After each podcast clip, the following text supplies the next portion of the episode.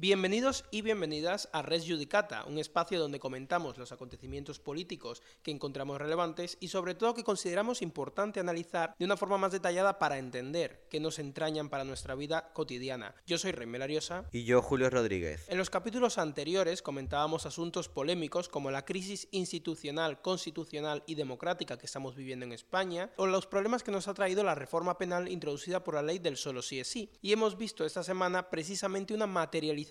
política de estas polémicas. En concreto, el pasado martes 7 de febrero, el Grupo Parlamentario Ciudadanos presentó una moción de interpelaciones urgente defendida por su portavoz política eh, Inés Arrimada y en la que hablaba de la crisis institucional que estamos viviendo en España. O también a lo largo de esta semana hemos visto como el PSOE intenta volver al modelo penal anterior al impuesto por la ley del solo sí es sí debido a las problemáticas que ha traído y para ello está incluso dispuesto a pactar con la oposición, con el PP, mientras que su socio de gobierno preferente el partido político, eh, político Podemos, se enroca en la defensa de la ley, incluso modulando su postura de defensa, hablando ahora ya de antipunitivismos. Así que en definitiva podríamos darnos con un canto de los dientes entendiendo que hemos acertado en nuestra visión y nuestros comentarios pasados sobre los acontecimientos políticos y eso, oye, nos reconforta. Pues sí, Reimel, pero en realidad lo que estamos es preocupados, por lo menos yo personalmente, porque nos encontramos con esta gran disyuntiva de hacia qué modelo de sociedad queremos avanzar y sobre todo si estamos de acuerdo con el modelo de sociedad al que nos quiere dirigir el gobierno y eh, la coalición de gobierno en el poder. Tenemos a un gobierno que antepone sus intereses ideológicos a las necesidades reales de los ciudadanos, de los españoles, y por lo tanto las consecuencias están claras. La hemos visto en dos estados de alarma inconstitucionales, la hemos visto en una ley que supuestamente quiere poner en el, centro el consentimiento de las mujeres y que lo que pone es en libertad a sus eh, a los violadores. Eh, con lo cual tenemos un gobierno que está fallando de una manera escandalosa y que sin embargo quiere hacer pasar el mensaje de que está resolviendo los problemas de los españoles. Y vamos a seguir viendo cómo el gobierno va a seguir manteniendo precisamente esta, este foco ideológico eh, a la hora de, hacer legislaciones, a la hora de, legislar en nuestro país, en vez de velar por nuestras necesidades como ciudadanos. Porque precisamente el tema, eh, el tema que nos trae hoy va de lo mismo. Es cierto que no es un tema de una repercusión que vayamos a ver una manifestación política clara como hemos visto de los temas pasados, porque es un tema por el que en realidad nos preocupamos pocos, pero lo cierto es que es un tema que nos afecta a todos en general. Estamos hablando de la cooperación internacional y de las ingentes cantidades de dinero que se destinan de los países, como por ejemplo España, a aquellos que están en menor situación de desarrollo y por tanto se les intenta ayudar y se les intenta financiar para precisamente eh, que obtengan estos niveles de desarrollo económicos. Así que vamos a darle.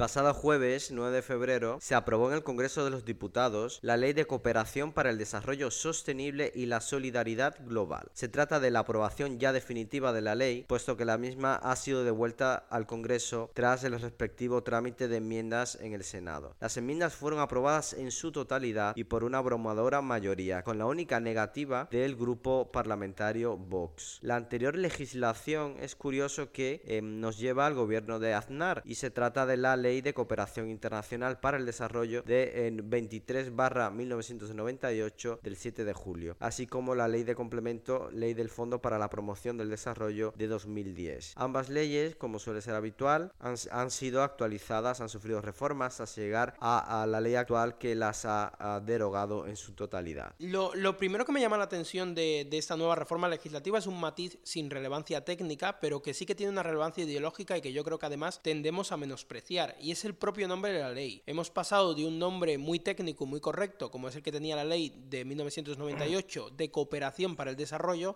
a añadir eh, un reclamo ideológico en el propio nombre. Ahora la ley es Ley de Cooperación para el Desarrollo y de Solidaridad Global. Sí, Reimel, el nombre no es baladí. Tenemos que tener en cuenta que en otras latitudes, eh, sobre todo en la Unión Europea, pero por ejemplo, no sé, en Estados Unidos, los nombres eh, suelen ser acrónimos de que encierran conceptos que de los que la ley va a tratar. Aquí no es un acrónimo, es un nombre bastante largo y que tiene dos conceptos fundamentales. Uno es que es cooperación para el desarrollo sostenible y otro que es eh, el de solidaridad global. Con lo cual tenemos una ley que ya desde su, su título enuncia los objetivos específicos que se propone la ley y que veremos ahora mientras la desmenuzamos que coincide con los de la Agenda 2030 y con los de eh, propio gobierno que está llevando a cabo, mm, digamos, aplicando todas las eh, tendencias eh, globalistas a la realidad española. Pues sí, ya entrando en, en lo que es la materia de la propia ley,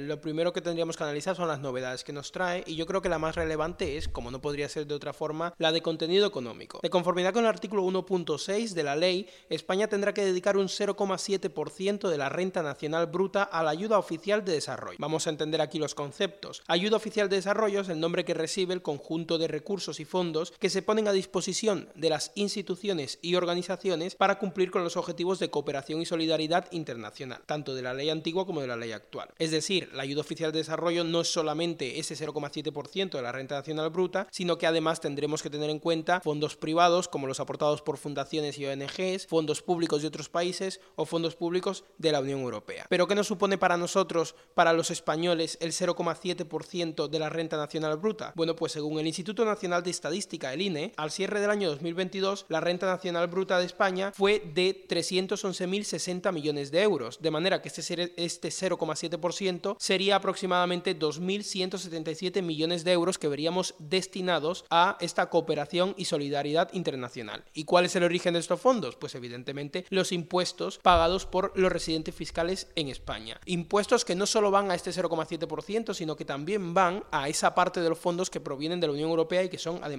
los mayoritarios. No obstante, siempre hay que decir que el 0,7% no es un capricho del actual gobierno o del actual legislador, sino que es un reflejo de los pactos adoptados por los diferentes Estados miembros en el marco del programa Horizonte 2030 de la Unión Europea, que es una versión europea de la, de la Agenda 2030 y que se aprobó incluso anterior a la Agenda 2030 en España. Y algo que en sí no es más que un eco de los compromisos adquiridos por los países miembros de la OCDE u Organización para la Cooperación y Desarrollo Económico. Es muchísimo dinero, muchísimo dinero que, sal, que saldrá del bolsillo de los españoles y que eh, si, los españoles no tendremos seguramente problemas para darlo. ¿Por qué? Porque somos, somos un pueblo, somos un país eh, los que estamos en este país somos muy solidarios, eh, pero sin embargo es, es un dinero que eh, muchas veces no cumple con los objetivos para los que debería ah, destinarse. Es que el uso que se hacen de esos fondos de cooperación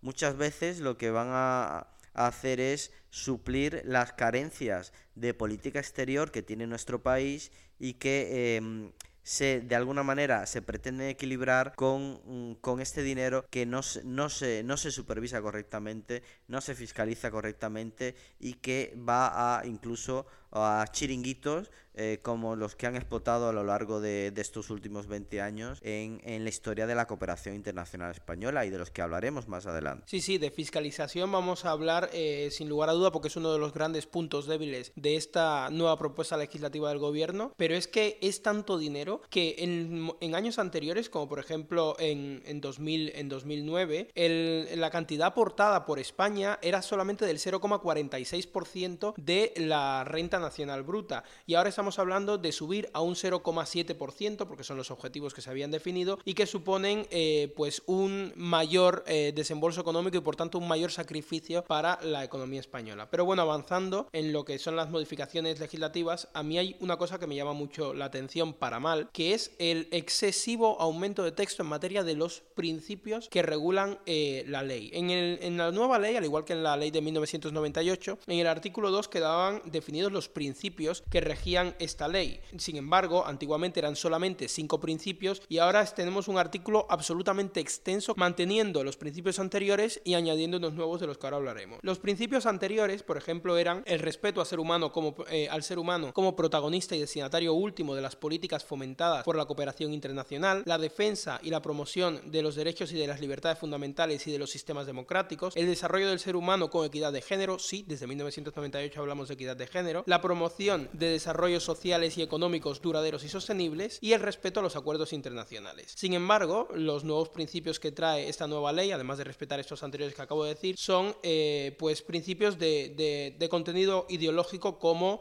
eh, la erradicación de la pobreza como motivo aspiracional, la solidaridad con generaciones futuras como concepto que no se entiende, la ciudadanía global como si pudiéramos cambiar las normativas migratorias de todos los países del mundo y toda una serie de eh, pues palabrería y afirmación que sobra no por lo que suponen o significa, sino por lo que no aportan a la ley. Y es que es una característica de este gobierno el uso de eh, la palabra en el sentido más vacuo y banal posible. Y lo que hacen es que eslóganes vacíos, discursos políticos, los convierten en textos legales, los convierten en ley. Algo que es negativo porque ya lo hemos comentado precisamente el capítulo anterior en materia de la ley del solo sí es sí. El lenguaje jurídico ha de ser preciso de cara a asegurar el entendimiento y la correcta aplicación de las leyes. Mientras más difuso y más abstracto sea el lenguaje jurídico, peor aplicación obtendremos de la ley. Sí, Remel, porque en realidad lo que hacen estos estos nuevos principios y valores es precisamente poner riesgo lo que venía siendo los objetivos tradicionales de la cooperación internacional española. Hablamos de que la anterior normativa tiene una enumeración de principios muy, muy sintética, muy concreta y que además eh, a los juristas nos, nos gusta mucho porque habla de lo esencial y lo esencial viene siendo pues por ejemplo poner eh, el objetivo, poner el foco en desarrollar el conjunto de recursos y capacidades que España pone a disposición disposición de los países en vías de desarrollo con el fin de facilitar e impulsar su progreso económico y social y para contribuir a la erradicación de la pobreza en el mundo. Para esto, ¿qué, haría la,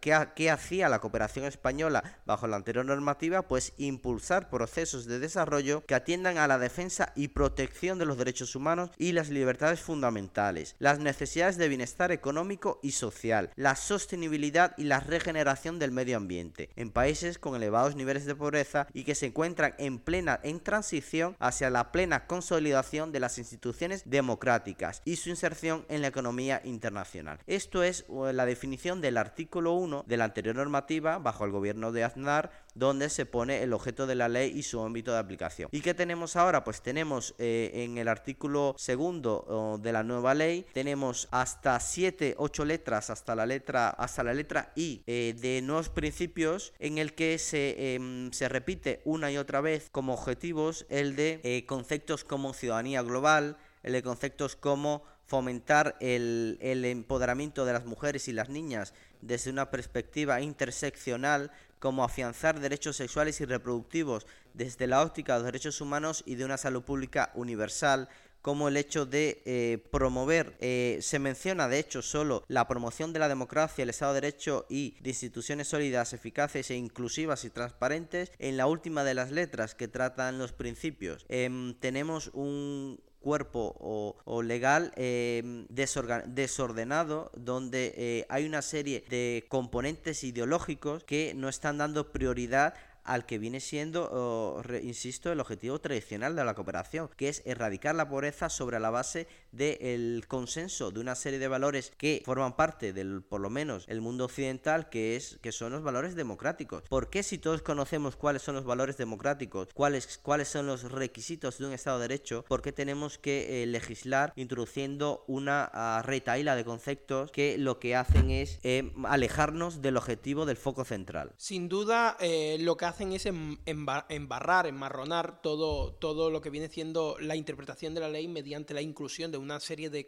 de conceptos y una serie de, terminología eh, muy, de una carga ideológica y política muy grande y que no termina de comprenderse eh, a la hora de, entender a qué va destinada el desarrollo. Pero además hay algo muy perverso en estos nuevos principios y, y es que me parece además vergonzoso que haya recibido el apoyo eh, positivo, porque recordemos que votaron todos a favor, a excepción del grupo parlamentario Vox, de los partidos de la oposición. Y es que estoy hablando de que la ley habla de principios de los principios, porque además de estos principios generales y nuevos principios abstractos que trae, la ley a renglón seguido dice que estos principios serán observables siempre que se observen previamente unos principios aplicativos. ¿Y cuáles son esos principios aplicativos? Pues son los peores posibles. Estamos hablando del respeto a las vías y opciones de desarrollo elegidas por los países a los que se está prestando eh, apoyo y el diálogo en pie de igualdad con estos países, además de una serie de eufemismos similares. Y digo que son los peores posibles no por ponerme en una situación extremista y atacar a los países y no creer en la igualdad de países, sino porque considero que se trata de una nueva forma, o no de una nueva forma, sino de continuar con el desprecio y el restar valor a nuestros valores democráticos como sociedades occidentales. Es la forma menos cruda en la que nos pueden decir que para ayudar tendremos que respetar la idiosincrasia, la cultura y las tradiciones de esos países a los que se está ayudando. Pero claro, en realidad esta idiosincrasia, estas culturas y esas tradiciones pueden ser misóginas, pueden ser homófobas, pueden ser racistas y pueden ser productos de regímenes totalitarios. Porque claro, si un país como Cuba te dice que ellos quieren desarrollarse, pero según su estrategia, y su estrategia pasa por la imposición del socialismo a su sociedad, pues entonces estos principios que deben ser respetados entran en contradicción con los principios generales. Pues no, no se fomenta la democracia, se está atacando la pluralidad política, no se están respetando los derechos y libertades fundamentales, o si nos vamos, por ejemplo, a países de corte islámico, pues vemos que eh, las vías de desarrollo pasa por que no se admite que se sea homosexual en ese tipo de sociedad, o que las mujeres tengan menos derechos que los hombres, o que a lo mejor haya normas, racistas en materia de derecho laboral, como hemos visto, por ejemplo, en Qatar, y demás situaciones parecidas. Así que tenemos un error en la premisa, que es que eh, nos estamos, como acabas de decir, restando eh, valor, eh, o sea, estamos restando la importancia a lo que nos hace ser una sociedad desarrollada, que es tener unos valores democráticos muy bien arraigados, y en vez de exportarlos, lo que hacemos es ponerlos en duda a la hora de ayudar a otros países y permitirles que se carguen o que se salten esos principios democráticos, esos valores democráticos a la hora de elegir su vía de desarrollo. Claro, y esto lo hacemos desde una desde estos principios básicos que vienen a desarrollar los principios generales son eh, son principios que lo que lo que persiguen es digamos eh, remodelar el sistema de mm, cooperación internacional como se había estado haciendo hasta el momento. ¿Qué tenemos como resultado? Que vamos a dedicar el doble del dinero que se estaba dedicando hasta ese momento y que lo vamos a hacer, ese, ese doble de dinero se va a dedicar a, a perseguir unos objetivos totalmente y radicalmente diferentes a los que había, a los que estábamos eh, dedicando esos recursos. Antes era erradicar la pobreza, contribuir a la mejora de las sociedades, de las condiciones de vida de sociedades pobres, contribuir a su desarrollo social eh, y ahora va a ser, eh, por ejemplo, mm, promover la redistribución equitativa de la riqueza para favorecer la mejora de sus condiciones de vida y de trabajo, el acceso igualitario a los medios de vida, a los servicios sanitarios, contribuir a hacerlo desde una perspectiva de género e, e intersección eh, promover eh, la justicia social hasta alcanzar la salud y la cobertura sanitaria universal, en promover eh, la democracia, los derechos humanos, e, pero o impulsando la democracia local y la construcción de sociedades pacíficas, justas e inclusivas, claro, ahora nos vamos a dedicar a lo mismo que eh, se acusó a Estados Unidos de hacer en la guerra de Irak, que es el Nation Building, pues ahora España se va a dedicar a través de su cooperación internacional a construir sociedades pacíficas, justas e inclusivas, donde eh, se dé un adecuado reconocimiento de la memoria democrática. Estamos diciendo que todo lo que ha hecho este gobierno, eh, incluso con una ley específica sobre memoria, democrática, ahora queremos exportarlo. El, modelo de, el modelo de crispación de la sociedad española que, que este gobierno se ha dedicado a perseguir a través de, por ejemplo, la memoria democrática, ahora tenemos que em, exportarlo para conseguir estos nuevos objetivos que escapan, insisto, de lo que viene siendo tradicionalmente eh, los objetivos que, eh, que, esta, que la cooperación internacional eh, persigue. Tenemos otros conceptos como el de promover una fiscalidad justa, eficaz, progresiva, políticas redistributivas, una mayor conectividad a los servicios digitales, prevenir, gestionar y ayudar a resolver crisis y conflictos armados. Aquí hablamos de nuevo de este, de este concepto concepto de construir, que viene a ser ahora gestionar, eh, eh, la cooperación internacional española mm, perseguirá la gestión de crisis y conflictos armados. Esto es algo que evidentemente escapa a los objetivos tradicionales de la cooperación internacional. Em, vamos además, eh, se va a fomentar un enfoque integral de la migración en el que se va a, a, estudiar las causas profundas de la misma para la movilidad a través de los canales regulares, ordenados y seguros y el desarrollo sostenible eh, para prevenir la trata y el tráfico de personas. Tenemos que eh, las causas profundas eh, en el siglo XXI, en el año 2023, no las conocemos cuando, cuando todos las conocemos, que es que hay que invertir en el territorio, hay que invertir en los territorios de origen, que es donde están los problemas. ¿Y qué, qué, queremos hacer? ¿En qué nos queremos enfocar? Pues en, en seguir estudiando esas causas, quizás para ah, mejorar la movilidad, basada en la asunción de obligaciones con el conjunto de la humanidad, con el planeta y con las generaciones futuras. Pues tenemos evidentemente una ley que peca por exceso, peca por exceso, peca por globalidad, peca por escapar a, las, a la escucha real de las necesidades de las poblaciones que sí están más desfavorecidas, que sí son extremadamente pobres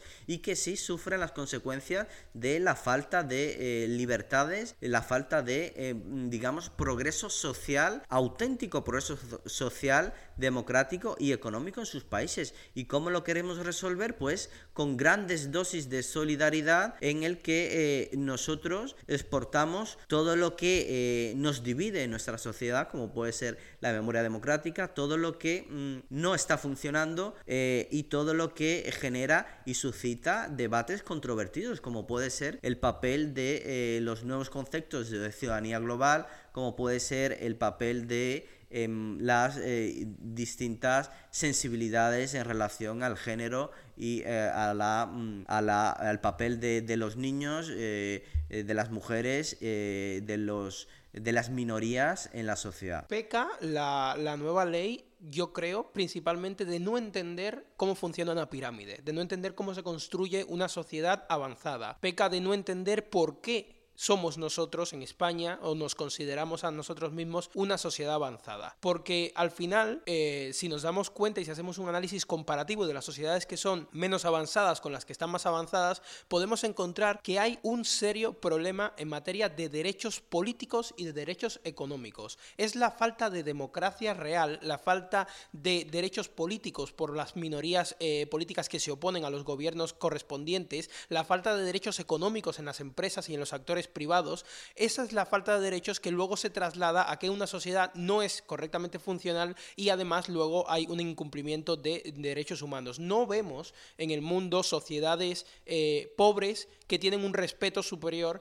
a los derechos humanos que sociedades pues más ricas como puede ser las democracias occidentales. Y si no somos capaces de entender esa interrelación que hay entre tener un sistema democrático y tener un respeto por los derechos humanos, vamos a ser totalmente incapaces de exportar los derechos. Y si ya estamos, estamos en la fase siguiente, que es en la que nos encontramos en las sociedades occidentales, que es sobre debatir en derechos polémicos, como puede ser el derecho de, en materia de género y, los derechos sexuales y demás, y ya directamente pretendemos hacer exportar esos derechos a las otras sociedades que ni siquiera tienen las bases democráticas establecidas, pues nos encontramos en que esto es un auténtico caos. Y esto nos conecta precisamente con eh, lo siguiente que yo quería comentar, que son los errores del pasado. Los errores del pasado, que es los errores que hemos estado cometiendo, que cometemos hoy en día y que desgraciadamente debido a esta ley cometeremos aún, con más, eh, aún más en el futuro respecto de la cooperación internacional. Los que hemos estado cometiendo eh, hasta ahora. Y es que volviendo a Cuba, que me parece un, muy buen país para analizar en materia de errores, en el año 2019 Cuba recibió 7.421.334 euros en concepto de ayuda oficial de desarrollo proveniente solamente de España. En el año 2020 se,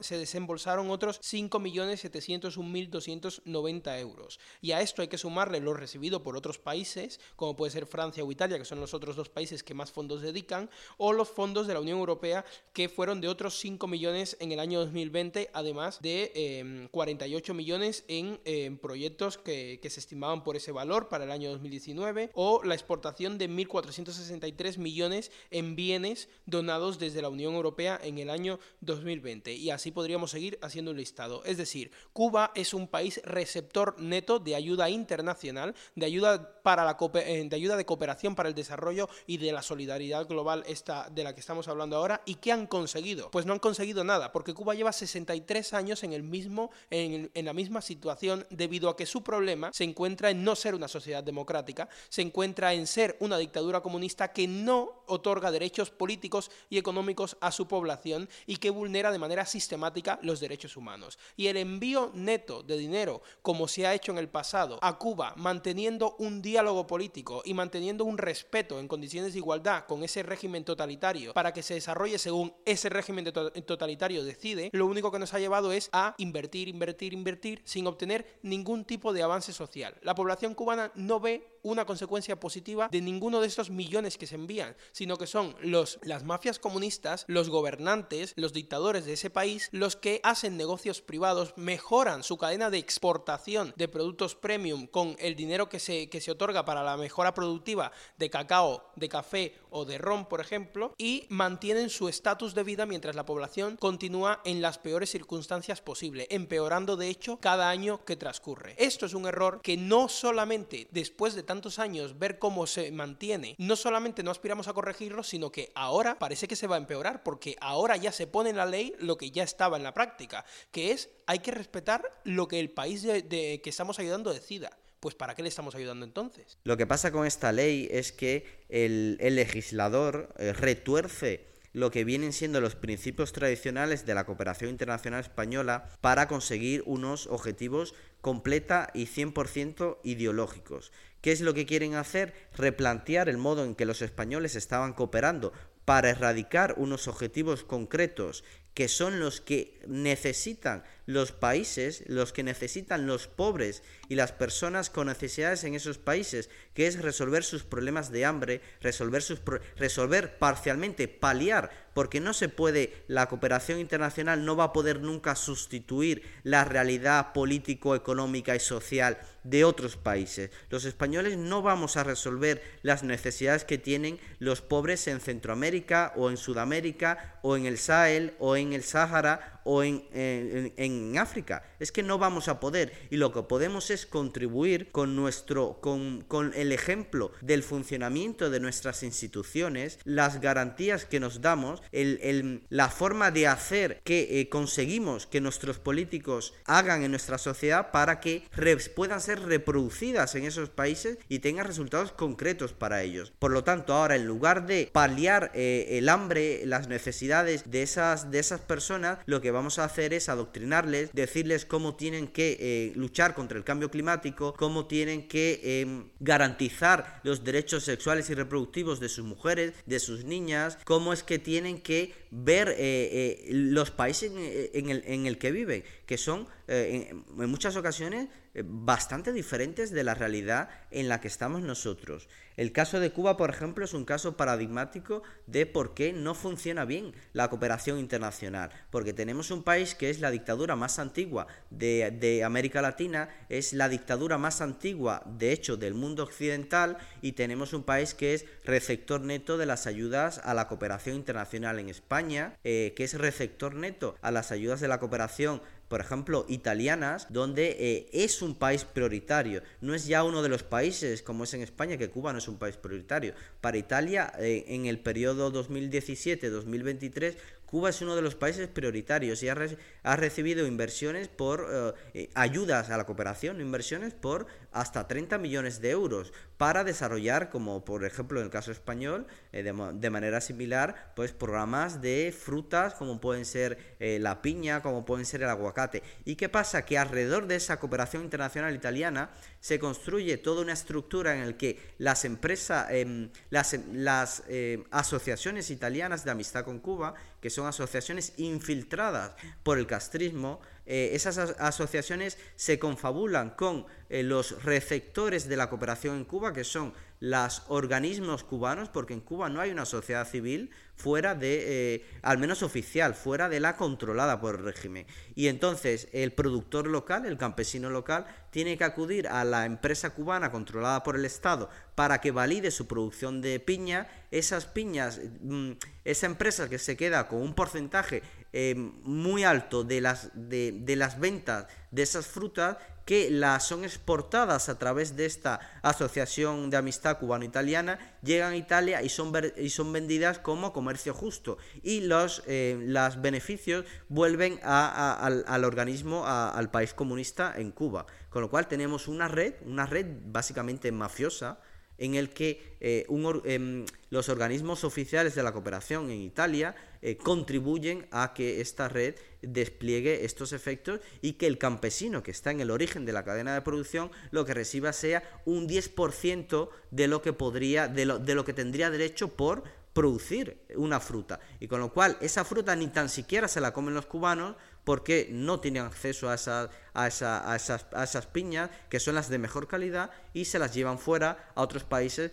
para mm, que termine en los bolsillos de régimen. Y es que ese es el modelo, ya no solo, bueno, ya lo, ya lo estás diciendo tú, está, se, lo podemos ver en Italia, lo vemos en España, porque también eh, hubo una subvención de la AECID de 200.000 euros para la cadena productiva del cacao, y es un cacao premium que luego lo que hace es el régimen dictatorial cubano exportarlo a países de la Unión Europea, venderlo a un precio bastante caro y embolsillarse eh, las mafias comunistas, que son además familias eh, con apellidos los que están en el en, la, cúspide de esta dictadura y por eso utilizamos correctamente la palabra mafias, los que se quedan el dinero. Es un, es un modelo que, por ejemplo, funciona igual en todos los países y funciona igual en la Unión Europea, que mediante el acuerdo de diálogo político con Cuba, el PDCA, también eh, remite una serie de ayudas económicas supuestamente para paliar la situación de, de, dificultad económica, de dificultad social que hay en Cuba, pero que en realidad no están paliando nada, sino que, sino que lo que están haciendo es ayudando al régimen a mantenerse en el poder mediante la facilitación de sus opciones, de sus vías de desarrollo, que las elijan libremente a cambio de eh, dar eh, pues liquidez, dar dinero para eh, que desarrollen pues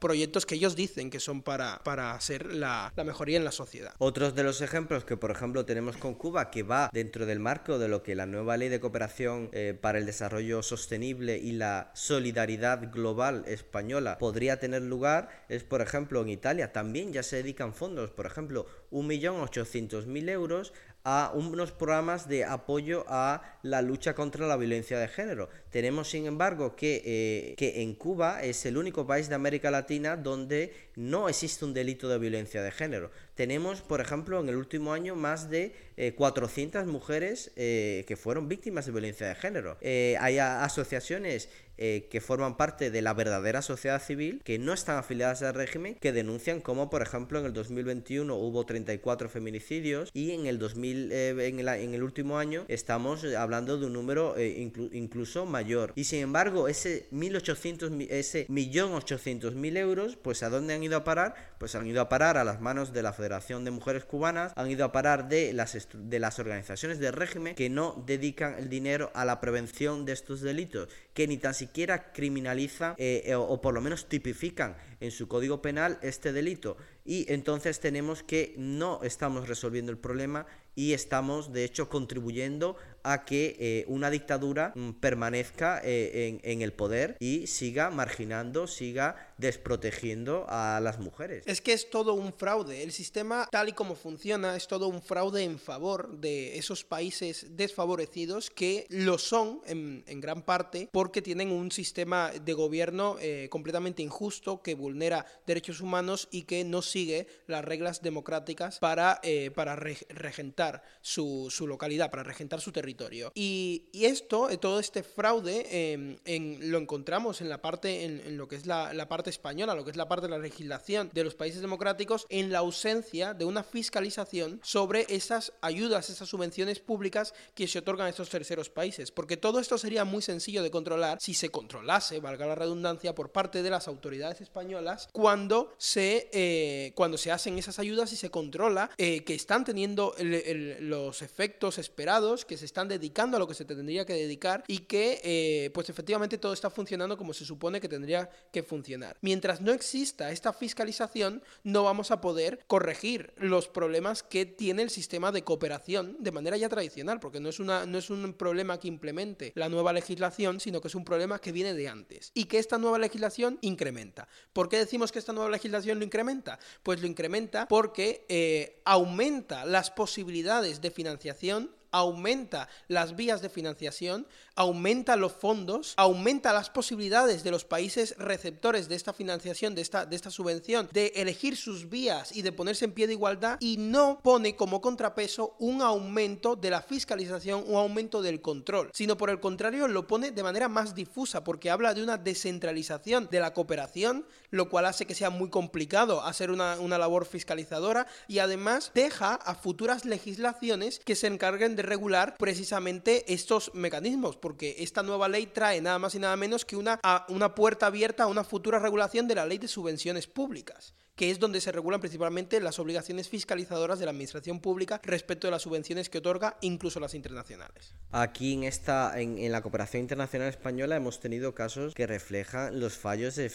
de fiscalización que han existido. Tenemos el famoso caso cooperación o el caso Blasco, donde el ex conseller Blasco de la Comunidad Valenciana acabó condenado por por, corrupción, básicamente, en, en, un entramado relacionado con ayudas a la cooperación en Nicaragua, eh, en Haití, y tenemos que en lugar de destinarse en comunidad, en comunidad valenciana, digamos, del presupuesto global para estas ayudas, realmente llegaba a, los, a los países destinatarios un 4%. O sea, estamos hablando de que de los eh, 3 o 4 millones que tenían que haber llegado eh, a Nicaragua en este caso, llegaron solamente 45.000 euros. Y claro, acabó uno de los escándalos más grandes de corrupción en Comunidad Valenciana y tenemos que a día de hoy que eh, el gobierno de la Comunidad Valenciana, ahora el gobierno de Puig, esté preocupado por las consecuencias perjudiciales que van a, que van a tener para este tipo de condenados el hecho de que eh, el gobierno central el gobierno de Pedro Sánchez haya modificado los delitos en malversación y los haya dividido en si ha habido enriquecimiento em, personal o no lo ha habido. En el caso de Blasco, por ejemplo, eh, su defensa ha sostenido que no lo ha habido, con lo cual podría incluso verse beneficiado de una rebaja ah, de su condena que ya pedía la Fiscalía y pedía la Generalitat Valenciana casi 20 años de condena y acabó siendo condenado por 3 años. Tenemos que estos casos de fraude van a seguir dándose, tenemos que además eh, con la nueva ley las posibilidades, como Reimel acaba de decir, van a incrementarse a mucho más porque tenemos, vamos a tener unos objetivos mucho más amplios que los previamente existentes y vamos a tener, em, digamos, toda una redistribución de, eh, en el sistema de cooperación internacional eh, español, donde eh, se va a incentivar además lo que ya existe, que es que las comunidades puedan tener sus propios fondos para la cooperación y que el gobierno central pues no ejerza la labor de supervisión que debería ejercer con mayor fuerza. Es que es un elemento común en la legislación de este gobierno y que lo estamos viendo en el ámbito penal, como por ejemplo con lo que acabas de decir del delito de malversación y que lo estamos viendo ahora de nuevo en, esta ley, la el aumento de posibilidades de descontrol y la reducción de las posibilidades de control por parte del gobierno. Es muy llamativo que en una, eh, en una ley, en una propuesta de ley que tiene 34 folios, que tiene 46 artículos, que no sé ni cuántas palabras tiene, es una ley muy extensa, porque además pretende unificar unas dos preexistentes, las que hemos dicho al principio, en una sola. Literalmente solo hay cuatro veces en todo este contenido, cuatro veces sale la palabra control. Solo cuatro veces en toda la ley. Es una locura porque es que significa que el gobierno está más que dispuesto a abrir todas las posibilidades de fondo, abrir todas las posibilidades de colaboración y de desarrollo pero no está dispuesto a aumentar las posibilidades de control sobre estas posibilidades, eh, sobre estas vías de desarrollo. Lo cual significa que el gobierno, pues efectivamente lo que pasa cuando el dinero es público es que no le interesa que se estén pudiendo malgastar los fondos públicos, porque al final no son fondos de ellos, sino que son fondos de los españoles que son los que tributan. Bueno, no solo los españoles, sino los residentes fiscales en España, porque no solamente es el nacional español el que tributa. Y este dinero, eh, pues al final lo que, lo que hace es que se puede malgastar porque no, no duele, no duele en lo personal y eh, por tanto no se controla. Y el error del que tendríamos que estar eh, aprendiendo y es la gran pena de esta ley es que pudiendo, ya que se toca la reforma, ya que se toca eh, el, sistema y se reforma, pudiendo haber elegido una mayor vía de fiscalización, pues se ha optado por mantenerlo todo igual o incluso peor. Y ya por último, se da también la situación en que eh, se pretende estatalizar las ayudas a la cooperación. ¿Qué quiero decir con esto? Que, por ejemplo, se está sacando de la ecuación a los, a los actores privados. Esto es algo que, que contrasta mucho con, con la normativa anterior, porque de hecho, por ejemplo, en la ley anterior se preveía en su artículo 36 un incremento a los incentivos fiscales en las leyes de presupuesto. ¿Qué quería decir esto? Que se podía mm, que a las, las, em, organizaciones que, eh, que, se dedicaran al mecenazgo podían beneficiarse de incentivos fiscales. En, en, concreto, en el artículo 67 de la ley de mecenazgos, la ley de, la ley de presupuestos generales del Estado eh, podría, eh, se permitía que estableciese hasta... Uh, un porcentaje de hasta 5 puntos como máximo que eh, podía ser que podían deducirse los actores eh, digamos privados no estatales que dedicasen mm, fondos propios a la cooperación internacional. Ahora esto en la nueva normativa se ha eliminado por completo y no existe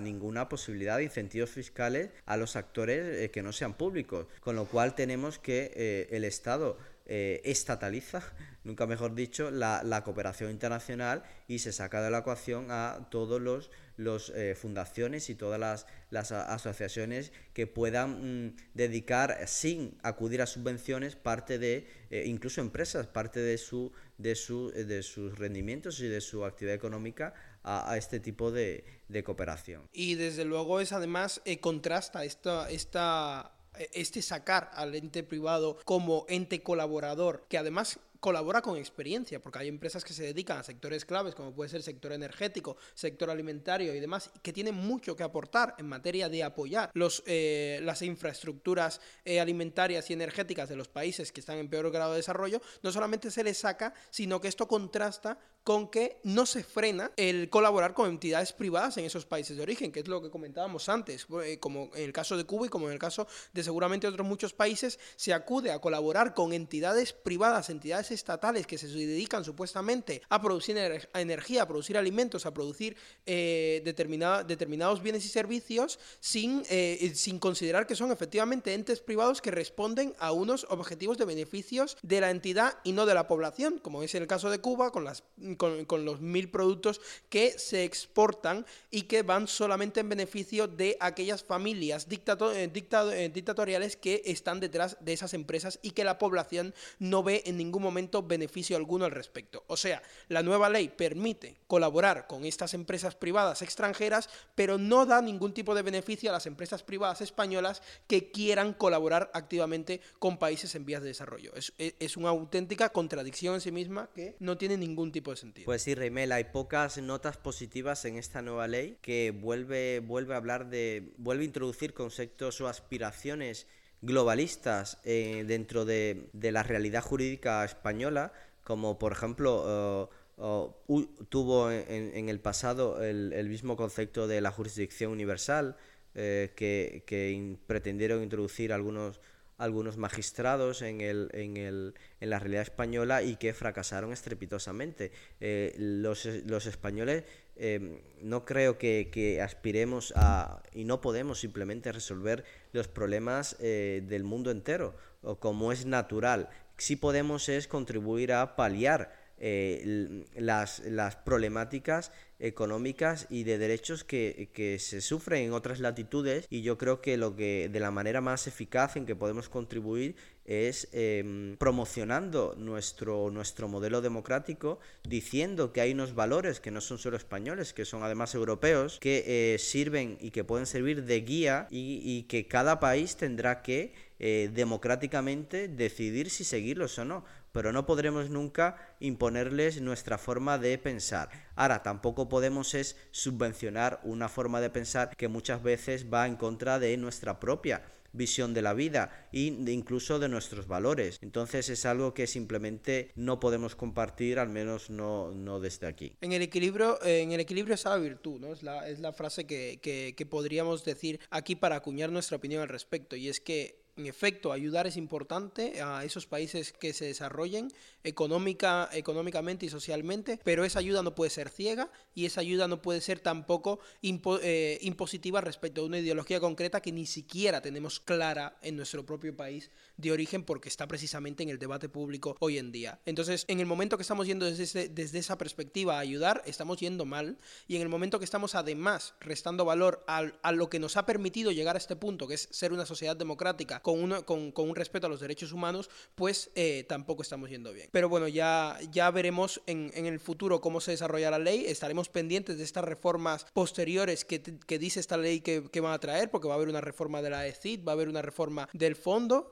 y, veremos, cómo, y veremos cómo se desarrolla. Por lo pronto, vamos a dar esto por juzgado, cosa juzgada respecto de este asunto y nos vemos la semana que viene con otro tema de actualidad.